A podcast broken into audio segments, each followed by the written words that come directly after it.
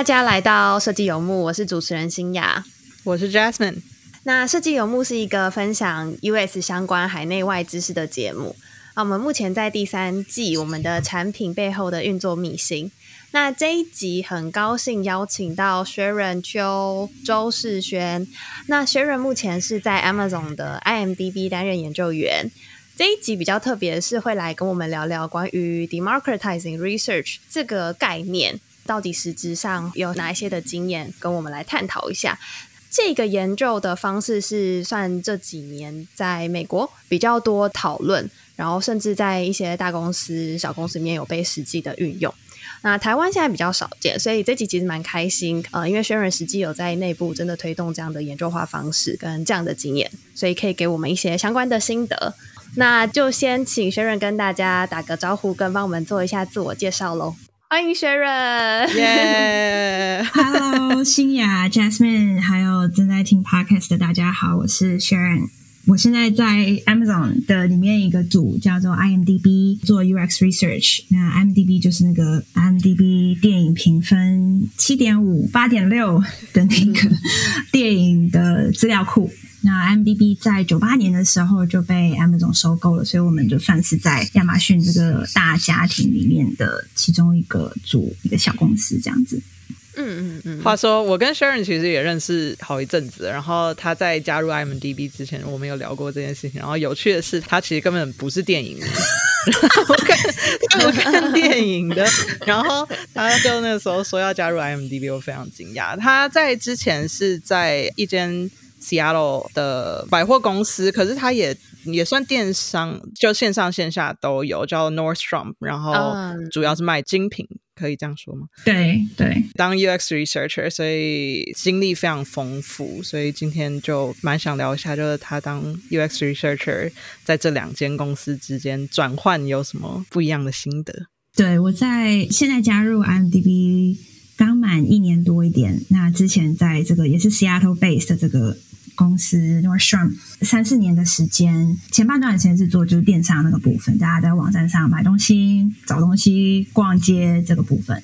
然后后半段是做 Nordstrom 的服务，因为 Nordstrom 有一些还有很多的实体店面嘛。那客户在线上线下 cross channel 以及跟店里的店员们合作，就是互动的这个经验，像包括 styling 啊、alterations、fulfillment 等等。那在跟之前，我就是在湾区就戏谷的几家 enterprise 的公司这样子。那我的背景是图跟 Jasmine 一样是学图资的，然后啊 硕士就是念 HCI 这样子。嗯嗯嗯。那就其实还蛮好奇，刚刚学员有提到，主要比较长的两段是在 Nordstrom 跟 IMDB 嘛，算 Amazon 这样的大的公司底下做研究员。那不知道这两间公司大概的研究做法有什么样比较大的差别吗？对，这两家呃，尤其是我待的组，就是都是 consumer facing，所以当然这个场域就是转换了，从买东西、找东西变成找电影、看电影、影集等等，所以这个场域当然是不一样。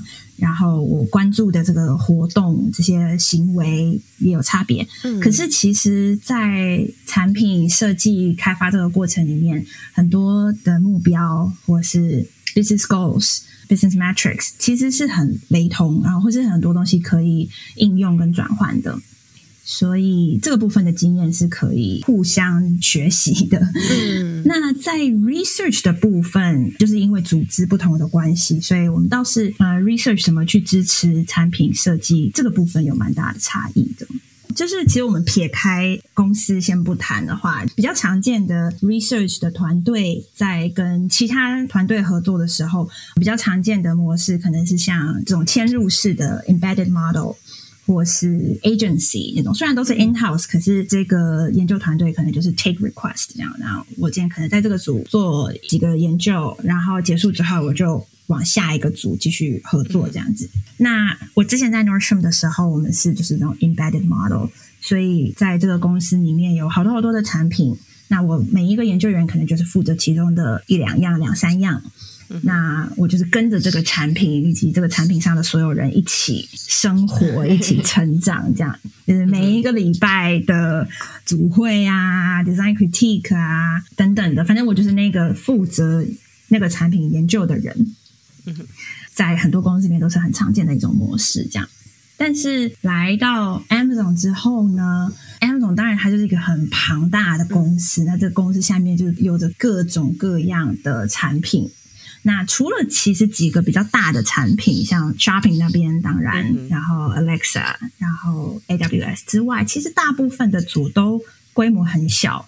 很像 startup 这样在 run，然后每一个人扮演的角色比较是 generalist，而不是 specialist 这样子，嗯，就是比较像通才这样。对对对对对，一个人要做蛮多不同的事情这样子。嗯，我记得上次轩仁是说，呃，你们这一组只有两个研究员，对吗？整个 IMDB 里面，对，蛮 shock 的。IMDB 它虽然是一个很老的牌子，但其实也就是三百多个人的团队。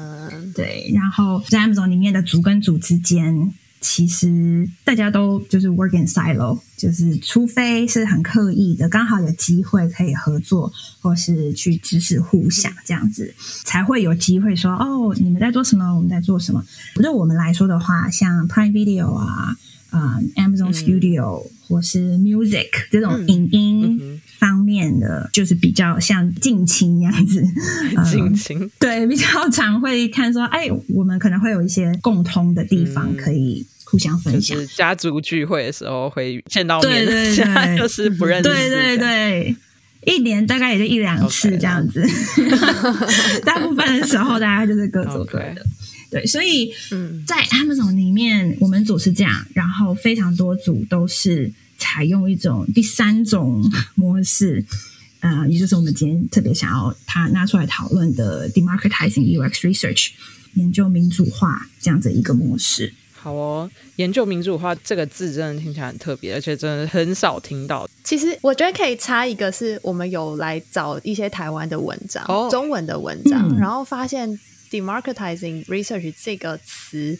基本上蛮难找到相对应的中文字词汇的。哦，对啊。然后我们后来讨论了一下，觉得可能是用民主化这个方式比较好跟大家介绍。对对，但其实我们也 struggle 了很久，就是因为相信大家稍微比较熟知的叫做参与式研究的概念，比较是强调说使用者去参与到研究过程中。Participatory design，对对对，设计，对，没错没错。可是现在虽然研究民主化是直翻，但是其实这个概念其实也仍然是希望团队成员参与那种感觉。可是翻参与式研究就很怕引起误会，所以我们现在才用研究民主化这个字，对，就直翻英文这样子，对，避免嗯模糊地带或误会。对这个词，其实我能找到的文章，其实也是到这大概一两年。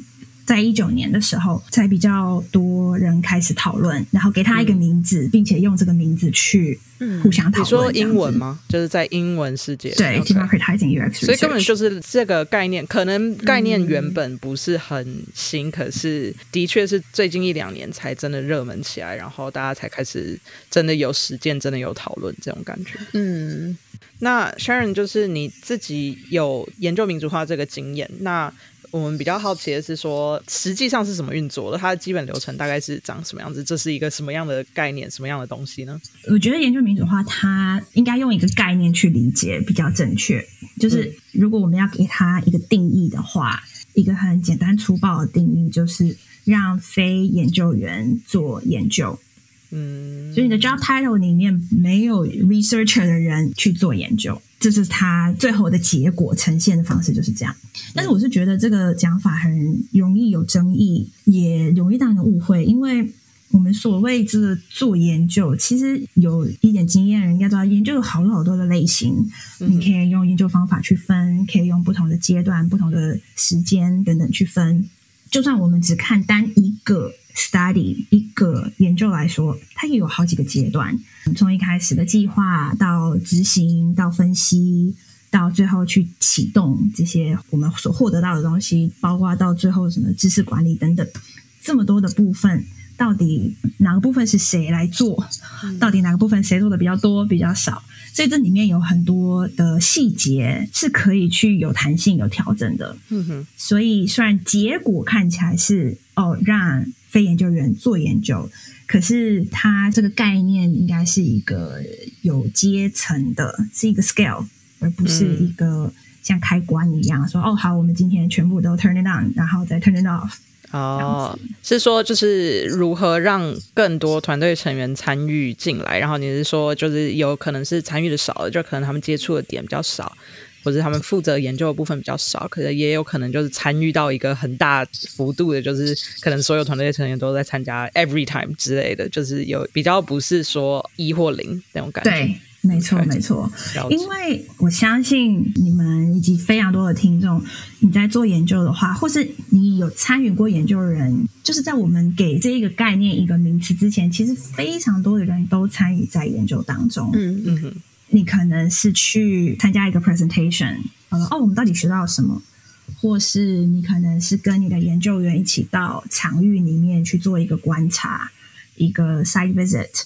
等等，这些都是在研究活动之中的一部分嘛？是，所以其实，在给这个东西一个名词之前，大家就已经在做这件事情了，只是在一个时势所趋之下，因为需求的爆炸，就是我们在这个领域里面现在很常观察到一个现象，是在一些公司开始做一些研究之后，感受到研究的力量了，感受到使用者的声音。在产品开发的过程之中，可以扮演一个多么至关重要的角色。之后开始非常非常多的东西都需要 feedback，都需要 research，都想要测试，而且这些测试是很快速的、大量的测试的时候，开始大家讨论说：，诶，如果我们把 stakeholders 或是 non researchers 的参与度拉大的话，它会有怎么样的结果？嗯它会对公司、对团队、对产品有怎么样的影响？嗯哼，对啊，因为其实除了研究需求爆炸这一点之外，感觉研究民主化可以做到的事情也有让团队成员更加理解研究在做什么，然后更理解研究的价值的感觉。但在知道说这件事情的价值之后，呃，实际上你们的 day to day 大概长什么样子？就是如果要实行研究民主化的时候。你的粗略的 steps 就可以了，就是粗略上你的行程会怎么排，然后如何让团队更参与到研究过程之中。嗯，这个问题很好，就是我常常跟别人讲说，哦，我们是在 democratizing UX research 的时候，很多人都问我说，那别人都做研究了，那你要做什么？这样子。其实我觉得它的大的原则就是说，啊，我先从研究员的角度出发，就是我的 day to day 现在变成怎么样。就是我变成从那个拿锅铲、拿炒锅的那个人，变成我站在旁边看着别人、带着别人、教别人去自己煮饭的那个角色。对，嗯，所以他的精髓或者他的精神是 guidance，就是研究员开始从 practitioner 变成一个 guide 这样子。嗯，那有时候我的参与度比较高，有时候我站的比较近，有时候我站的比较远。但我的目标跟我的工作是要告诉这个现在拿着这个锅铲的人，这个流程是什么？嗯，你现在应该要做什么事？你为什么要做这件事情？并且你有哪些资源、工具等等可以帮助你做？所以这个是在精神上，或者是在一个大原则下，研究员角色的转变。嗯嗯哼，那其他人呢？其他人要做什么？这个我们可能就讲到说实践的这个部分，嗯嗯，那我就分享我们组是怎么做的。但是这个 again，因为就是一个很比较新的一个概念，然后啊，每一个团队其实实际运作上的方式也不太一样。嗯，但我们的做法呢是，有时候我们就用最简单的一个 usability study 来说好了。这个 study 以前可能就是哦，研究员就是你就是从规划。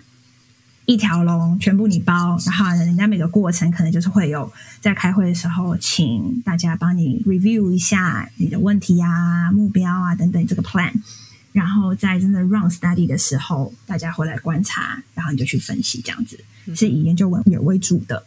在现在我们团队的这个运作方式下，就是每一个 study 要有一个 study lead，嗯。那这个 study lead 就是不是研究员，啊、就是看现在最需要这个答案的人是谁。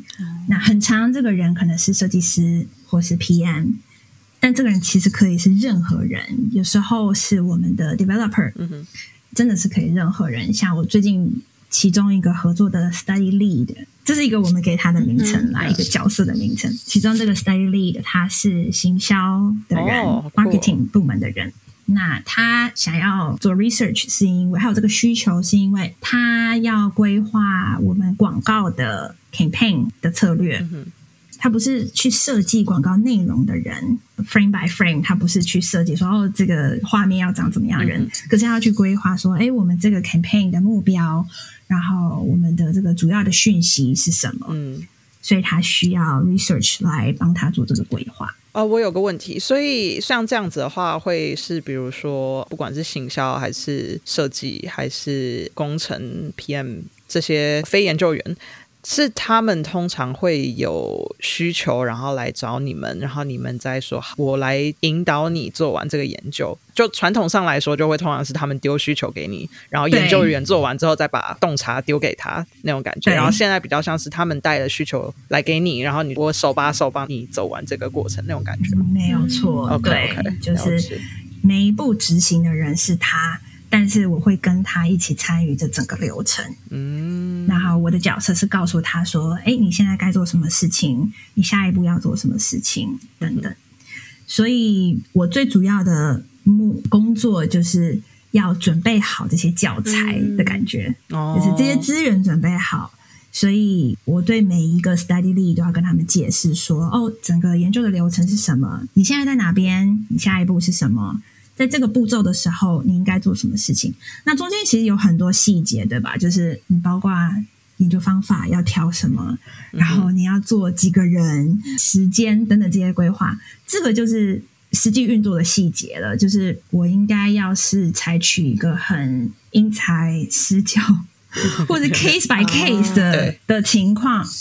然后根据每一个人的 fluency，根据每一个人的兴趣程度，嗯。然后给予他们不同的 guidance，这样子。哦，有趣耶！因为刚才听你讲，我还想说，哦，那这样是不是像老师一样，你只要准备一份课纲，然后每次他们有需求，你就教他们上两个小时的研究课，然后放飞他们这样子。可是这样听起来，感觉是因为每一个需求不一样，所以你会需要每次还是要重新准备一些不同的东西，是这样子吗？有一些东西的确是可以重复利用的，就是像、尤其是这种流程的事情是，是可以重复使用。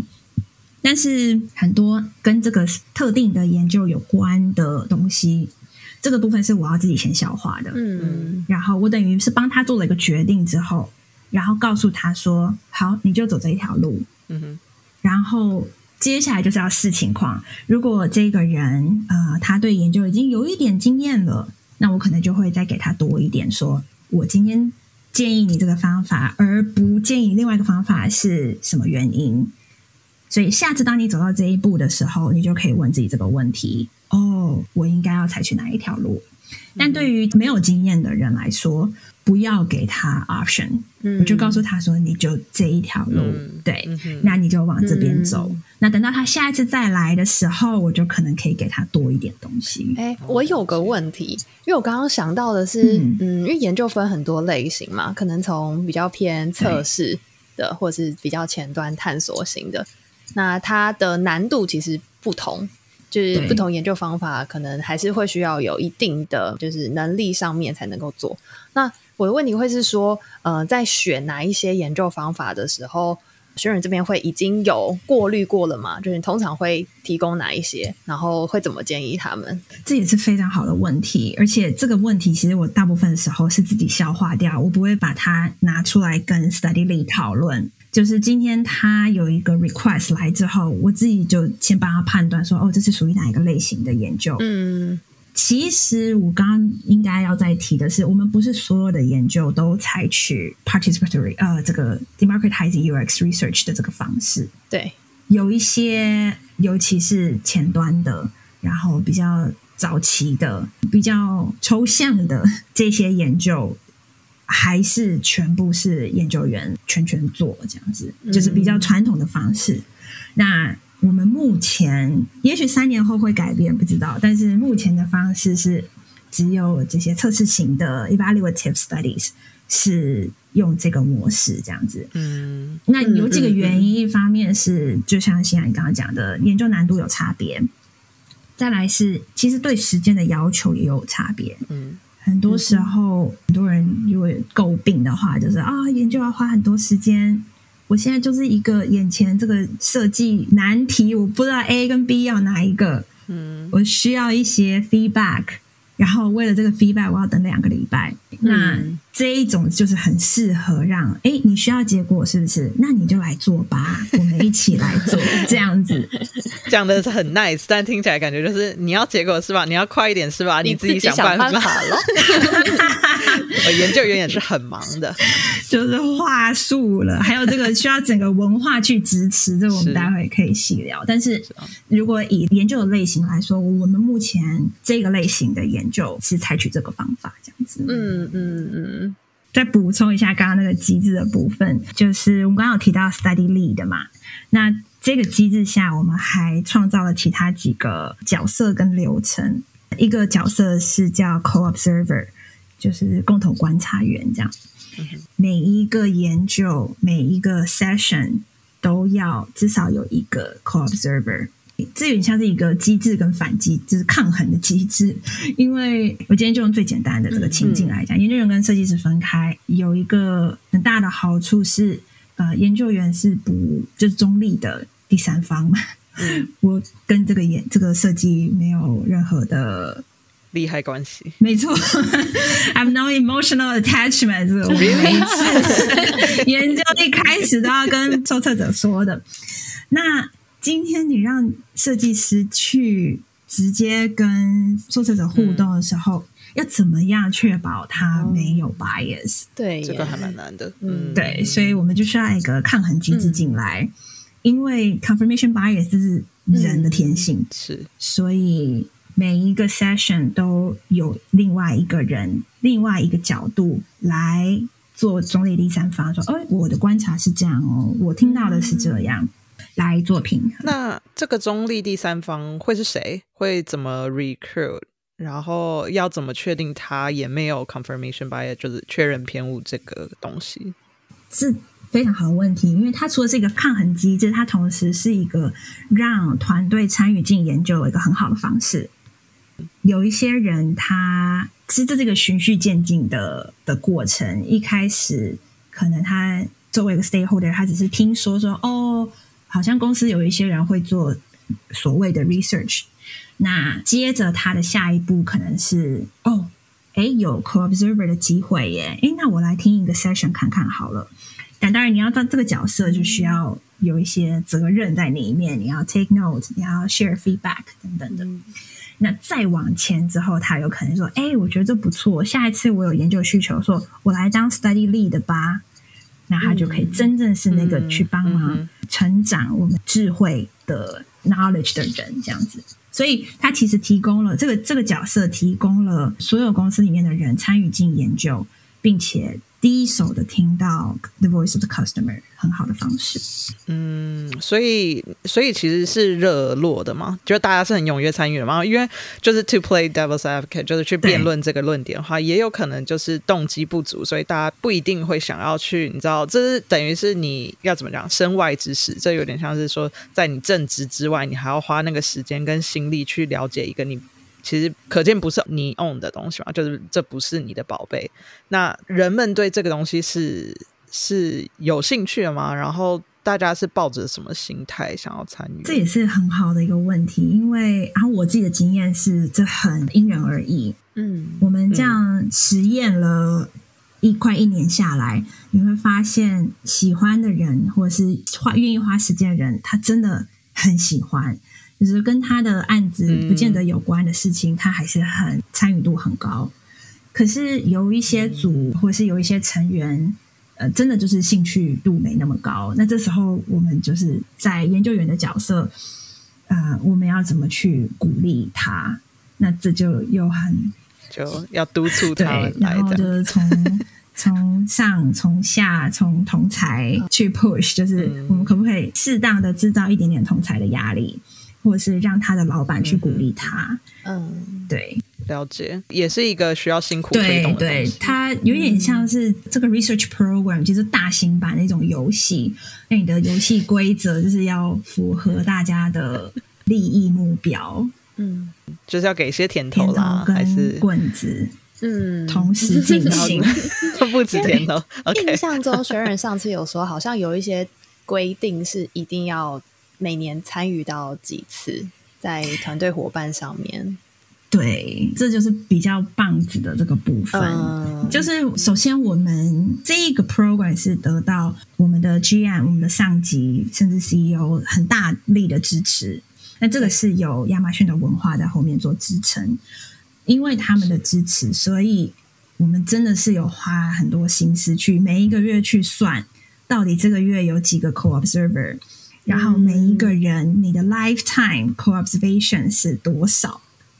然后有一个 leadership board 这样，嗯嗯，所以大家都看得到大家的参与度，他的老板、他的老板的老板都看得到，所以有一定的压力在。但是这个利益的初衷就是就是希望让大家可以跟顾客的关系的距离近一点。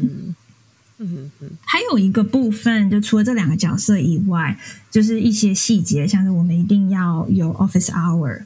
让我们跟这个 study lead 有定期的 check in，这样可以知道他现在在哪一个步骤，然后也可以给我主动的机会去侦错这样子。因为 they don't know what they don't know 啊，这倒是。所以有时候我不能指望他来找我，是，所以我要主动去看，说，哎，他现在是不是遇到哪些问题，我可以帮什么忙这样子。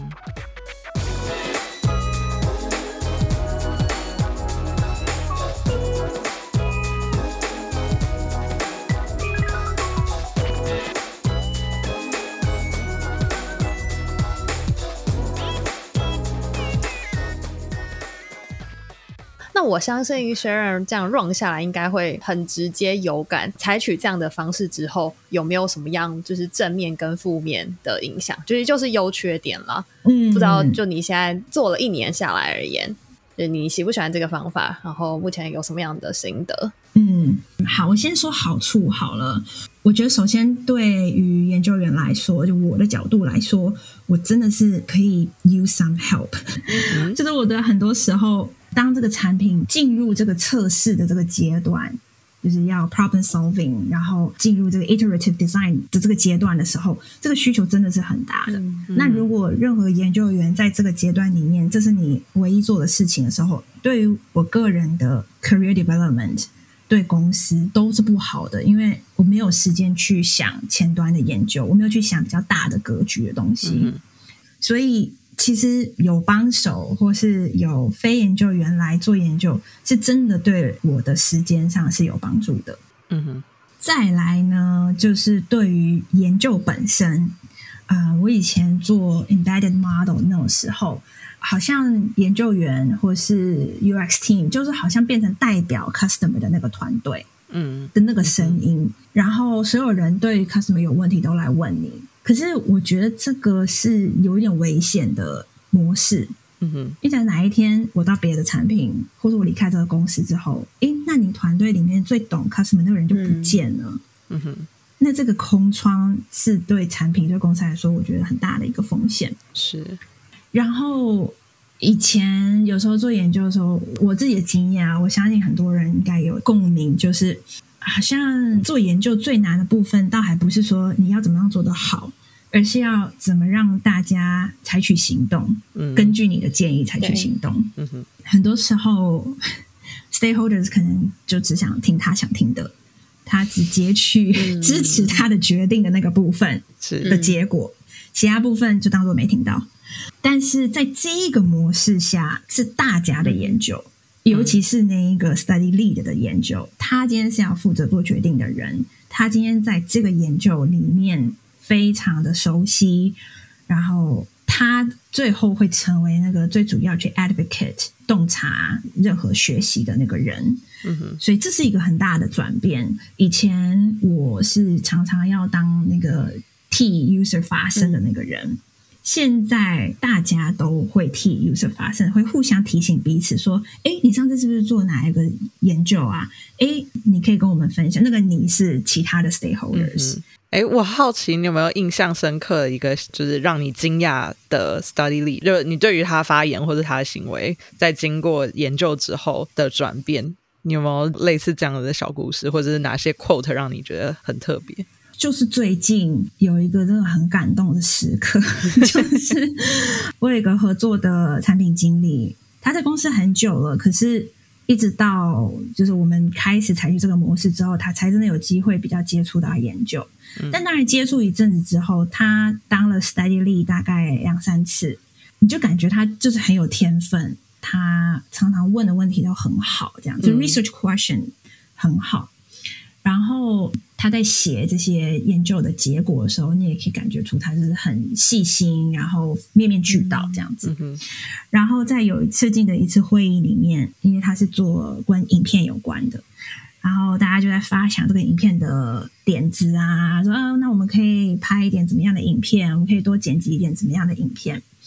然后 editorial 那边的人就提了一些 idea，这样，结果这个产品经理他就立刻很有信心跟笃定的告诉大家说，请大家记得，we are not our customers。然后他说这些 idea 我们测过了，不会通的。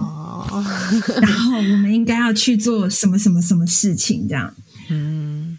然后我当下就觉得，哇，这个改变也太大了吧！嗯，因为我完全可以想象，在另外一个模式下，我就是要当那个人，我要跳出来告诉大家说：“哎，hold on，hold on，我们要去回顾一下，我们已经学到了什么，然后我们还想学什么，不要这么鲁莽的做一些决定。”但今天这个产品经理，他是一个做决策的人，他在这个位置上，他来告诉大家，是一个很有。我觉得很有利的一个是。Testimonial，嗯，非常有说服力，这真的很棒的一个故事，嗯，对对，然后就觉得说，哇，如果今天不止他，整个团队都这样子的时候，那他对公司的文化，我觉得是有很大的影响，嗯，对，所以这也是我就是本来想讲的第三个好处，就是我觉得当大家都是 knowledge owner 的时候。不再只是 UX team 是好像客户的这个代理人的时候，对于长远来说，我觉得是蛮健康的模式。当然，相反的来说，这个模式有没有什么挑战跟风险呢？绝对有的。而且，其实我应该在一开始就要说，这个模式我们刚刚有提到说的很新，但其实更大更大的讨论应该是很多人其实非常反对这个模式。嗯。我身边自己就有很多 researcher 的朋友是那种保持怀疑态度，非常抵抗。对，哦，到抵抗，OK。但为什么啊？就是到这么抵抗的话，觉得比较常见的讨论是说，对于研究的 quality 会有影响。就是你让没有正式 training 的人来做研究之后，这个研究大家已经对他有很深的信任。但是最后这个品质不够高的时候，他会不会误导大家做一些决定呢？嗯，有可能。嗯，还有另外一种是比较常见的是说，那这样大家会不会觉得做研究好像很简单啊？然后大家都可以做啦，那我干嘛还要研究员在团队里呀？嗯，这样子。当然我也都同意，我也觉得这些是有可能发生的，所以才回到我们刚刚说，为什么要有很多机制？为什么我要不停的跟他们 check in，然后看有有没有哪些事情我可以帮忙，并且这一个过程不是说，哎，好，现在从这边开始交给你喽，我这个教材全部给你，让你自己消化，只是一个非常手牵着手，然后我们一起带你探索这个旅程的经验。那这是比较常见的，就是在这个产业里面大家比较常见的讨论。我自己在执行上来说遇到的挑战的话，是说这对于研究员来讲完全是一个不同的思维耶。是我以前自己做的时候，我可以一面像举例来说，举嗯写报告来说好了，我可以一面想一面写，然后我可以随时做调整，你就慢慢反刍说哦，我今天想要讲的故事是什么就好。但在参与式的这种研究里面，我需要超前部署。就是我需要先往前想三步，说，哎，我最终想要的样子是什么？然后我在想，说我可以怎么帮他达到那边？那这个过程，我需要提供怎么样的架构来帮他写这个报告？嗯哼，对，所以我自己需要有很高度的理解，然后可以把这个知识用简单明了的方式分享给对方。嗯，执行跟引导的确是蛮不一样的 skill set。对，非常。那再来另外一点，就是我刚刚说很多教材啊，然后很多模板，这种是需要时间累积的。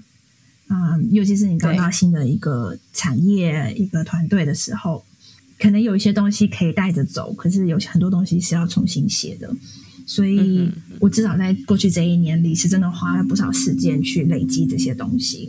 嗯。同时要支援 study lead，所以有一点那种蜡烛多头烧的感觉。但是这是一个过程啊，就是一个投资的过程。嗯，这样听下来，其实学人是比较站在 赞成使用这个方法的立场。我自己我自己觉得。然后，因为刚刚有谈论到会担心研究员的职能吗，或是角色被拿走太多。但我记得我们上次有讨论到，呃，为什么设计师就是同样在可能 brainstorming 的过程，我们也会纳入其他的人的意见嘛？对，其实是也有这个阶段会是去跟团队分享在创意发想的部分。对，但是研究员反而是在执行上面，我分出了一小块，却比较容易会担心被其他人拿走这样的一个专业技能。对，所以刚刚自己在想说，会不会是有一些方法是可以去做切割？因为其实研究真的是很大一块的技能，它并不是大家所见到说哦，我只要做测试，我只要去引导大家做访谈就好。对，嗯，它还有很多是归内化比较多的部分是在研究的整理啊，或是后续的分析上面。对，就是有没有一些比较不知道薛仁这边的看法是有没有一些比较好的方式去。跟团队做切割，或是你实际执行上，大家会真的有反对的意见出来说，哎，那研究员是不是就不需要你这个职能在团队当中了呢？嗯，我先回应这个部分一下，就是可能有有一个大家心里有一个疑问，就觉得，哎，那研究员是不是就要失业了？嗯，但是我自己的经验跟看法是，我觉得研究很难呢，博大精深。然后你说。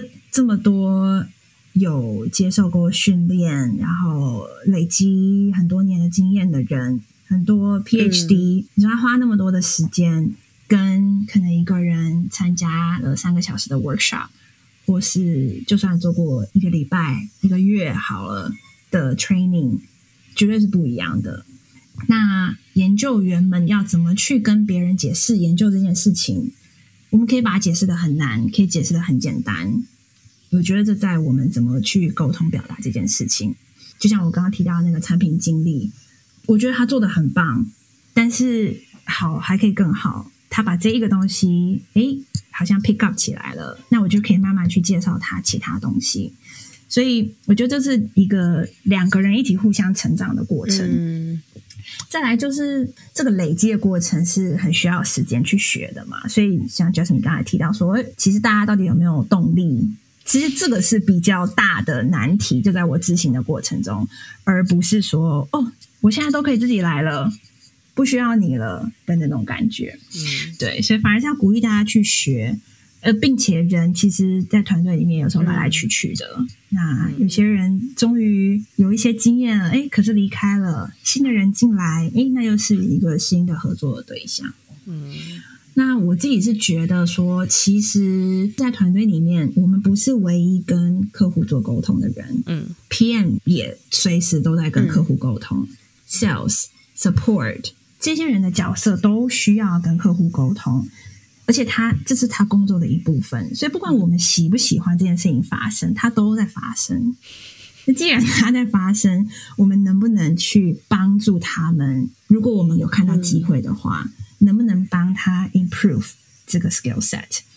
当他说：“哎，可是我听到人家说什么什么时候，我能不能帮他去理清？说哦，你听到的可能是这一个 use case 然后从这一群人在这个场合听到的，哎，那其他的呢？或是说，哎，你听到这件事情是在这一个时间点，那我们其实可能还要想的更大一点，或是其他的部分，我们是不是能够把这个研究给安排上，然后它可以带给我们怎么样的价值？Sharon 觉得不太可能会失业。”结论是这样。我觉得在有一些机制的辅助之下，以及有公司的文化做支撑下，嗯，我们可以避免这件事情发生。嗯嗯，我同意。就是在我们上一次聊过之后，我有在想这个问题。我自己得到的结论是，觉得我也蛮难想象研究员消失的，因为除非我们要求其他所有职能都有完整的研究能力，对，不然的话，他们也不可能无时无刻都在做研究啊。他们 其他事、其他专业、其他事要做，对，没错。那那就是研究这个部分，就还是只求大概会，然后人家带着我，我会做即可。我应该不会想要去把这个事情做到登峰造极，所以 感觉还是会需要有一个引导的人在，或是要有一个经验比较丰富的人在。而且像刚才 Sharon 也有讲到说，其实 evaluative 就是评估性的测试比较容易分派给其他非研究员做，那探索型的还是要交给研究员本身做嘛？那就算之后真的假设 in a perfect world，就真所有人都会做评估式研究，但探索型可能还是要交给就是专业的来那种感觉吧。因为它那样子类型的研究，它时间比较长，它需要很大块的时间，嗯，然后需要就是比较多的经验，嗯，而且就算在研究之外，其实你真的需要有一个人去管理这整个。研究的生态，嗯哼，嗯，一年之后、两年之后，我们我们要往哪边发展？这种可能现在都没有人在问这些问题，但研究员可能要先去想这些问题。嗯嗯嗯，对。然后还有很大一部分是公司的文化跟 process 这种东西。其实，我觉得研究员真正的功能或是最大的价值是在这边，而不是每一个每一个小型的验证型的。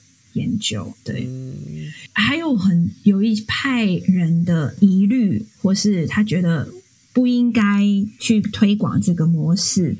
一个原因是觉得，如果你真的需求这么大，你就多 hire 一些 researcher 啊，干嘛去 train 不是 researcher 的人呢？这么多的人想要找工作，为什么不多 hire 一点？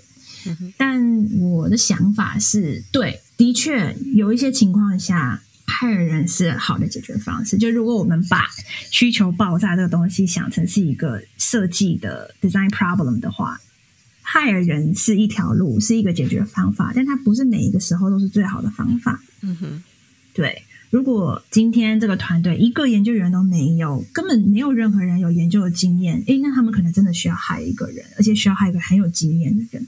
嗯哼。但如果今天他的需求就是在，就是有很大量的。东西要产出了，我前端已经做完了，或是我就是已经外包给别人做，但我现在 in house 就是有很多的 design 需要出去，这样子的时候，我们 hire researcher 来是对的吗？对于 hire 来的这些人，他们长期的职涯发展是好的吗？一年之后他要去哪里？嗯，你知道吗？就是这个长期来说，你这个公司做这个决定的需背后的需求是什么？hire 是最好的路吗？我觉得不见得都每一次都是。所以，到底你现在的需求以及 expertise 你需要的 expertise 是什么？这些 expertise 是现在的成员就可以培养起来的，还是你需要去再找新的人？嗯，感觉每一个 situation 不一样嘛，会有不一样的结果。嗯，刚刚 Sharon 还有一直提到的是，你觉得要有好的企业的文化，对，才有机会能够嗯执行这样的一个研究的民主化的方式。对，所以最后也想要问一下，是那 Amazon 你觉得呃是有什么样的条件会适合这样来操作的呢？因为我们刚刚一直提到都是哦，研究的需求爆炸，大家都需要做研究。但是有另外一种极端的案例，就是大家还不知道研究的价值是什么。那这是另外一个 scenario，可能需要不同的解法。Amazon 的文化在这个文化的 DNA 里，可能有一些有听过，就是这十四点的 leadership principle。那这十四点真的是在每一个员工的协议里面，就是我们每一年的 performance evaluation。然后，甚至在每一天的对话会议里面，这十四点都是不停的会被提及。嗯，我可以补充说，这个十四点到底多重要？这十四点就是，当你要面试 Amazon 的时候，你要针对这十四点，要第一个读的滚瓜烂熟，第二个是要想各种自己的例子去验证，说自己具备这十四点的能力。然后还有他们内部吵架都是用这十四点在吵，所以非常非常重要。没错，我一开始加入的时候觉得天哪，这是邪教吗？大家都把它当什么在背一样，而且非常的自然就讲出一个很不自然的词汇，这样没错。然后这十四点之首呢，就是 customer obsession，就是每一个人都要把客户放在你的最中心。这个客户当然定义不一样，就是对 IMDB 来说，我的客户跟 Shopping 那边 team 的客户就不一样。但是我自己随时都要知道，我到底是在服务谁。我今天做这件事情是会去影响哪一群人的 Customer session 是每一个人都会被 evaluate 的。所以对于我们就 UX team 或是产品来说，这很直觉，就是我们的。每天在做的事情，这对于 developer 来说，他也要知道他今天 build 的这个东西到底是为了谁，价值是什么。所以，光这一点来说，就是跟民主化研究的这个精神是互相支持的。因为在这个模式下，我提供了很大部分人、非常多人可以证明说他们是 customer obsessed 的机会。对。那除了这一点之外，就是还有像 learn and be curious 啊，就是这个自学的精神啊。Amazon 就像我最一开始提到的，大家都比较要比较不是专才，而是 generalist 这样子。所以你对不知道的领域，就是很鼓励大家去学习。那还有一点就是，嗯，insist on the higher standards，嗯，追求更高的标准。对，就是回应到我们刚刚说，哎，那如果这个 research 的 quality 下降怎么办？如果你的团队里面有 researcher，或是就算不是团队队里，这个公司里有这么多 researcher，你是不是应该要去问他们，我怎么样可以做得更好？再来就是 最核心的一点，回应到刚刚说，为什么不 hire 多一点人就好呢？Frugality 吗？不会吧？对，十四点最容易被提及的就是 Amazon 的文化就是 Frugality。如果公司里面的人能够做到的事情，最省钱的方式就是最好的方式。Frugality 就是勤俭持家的意思。大家最熟知的 Amazon 文化吗？对，可以害人，但是最好要有一个非常强而有力的理由。嗯那今天很谢谢 Sharon 帮我们做这个分享。最后，其实还有一个小题目是，呃，我们这一季都会想要问我们的分享者的。那这个题目就是想询问，对 Sharon 你自己来说，你觉得呃，你最大的超能力会是什么？这很符合 IMDB 的这个主题哈？为什么？这是 super power，super power 是 hero，superhero，各种 OK 都有的。嗯，虽然我不熟啦，再次声明自己不看电影，再次声明自己真的跟电影很不熟。嗯，我应该会说我是那个绯红女巫的那个能力，就读心术。哦。哦，就是当我接收到一个讯息，各式各样的讯息，可能文字的、语言的、表情、语调等等，非常喜欢去分析这个人说这句话背后的意思是什么？嗯，这句话的动机是什么？为什么要这样说？这话里面是不是还有话？嗯，对，我非常喜欢去想这件事情，分析这件事情。当然，有时候就纯粹想太多，但是根据我身边人的反馈呢，有时候是还蛮准的。所以，这是我自己的一个呃，我不知道是天生还是后天的一个能力。这个能力比较好用的时候呢，就是当然，因为作为研究员，就是要去观察你的受测者啊。那很多时候，在一个 session 里面，哎，假设这个受测者说：“哎，你们这个不错哦，这个点子有用哦，好用哦。”他到底是想要拿着一百块，然后就结束这这个对话就好呢，还是他是真心的有兴趣，然后可以觉得他是有价值？那你会怎么继续探究？就这就是很多那种感觉，第六感。可是你不可能报告这样写吧？你报告也不可能写说哦，他讲说很好，可是我不相信他这样。对对对，当然。但是我的第六感或者这个观察，这个读心术，可以帮助我决定我要 follow up 什么问题。嗯，对我要不要 follow up？我 follow up 要多深？就如果我觉得他这个其中必有蹊跷的时候，我可能就要多问一些，然后去。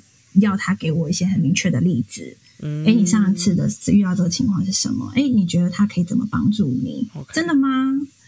真的吗？就是 对，就是会 follow up 比较多。那所以在研究的场域里面，它很有用。可是其实，在研究场域里面，其实最糟的情况就是我就是一直问 follow up questions 嘛。我还可以问，对吧？但是有一些场域里。是我不能问，或是不好问的，就是可能在会议里面，啊，尤其是跟上级的会议，或是跟其他组，然后是有这个利益冲突的时候，有一些 politics 在里面的时候。这时候就是很值得把这个能力拿出来，然后把眼睛擦亮，把耳朵拉长，就好好观察一下。哎，他这个话中是什么意思？他到底真正的需求是什么呢？很多时候的需求可能不是一个实质的需求，就是哎，我需要一个什么东西，给我一个东西。很多时候可能是一个情感需求，嗯，是安全感吗？对他可能是想要被理解，好可怜。对他想要被需要。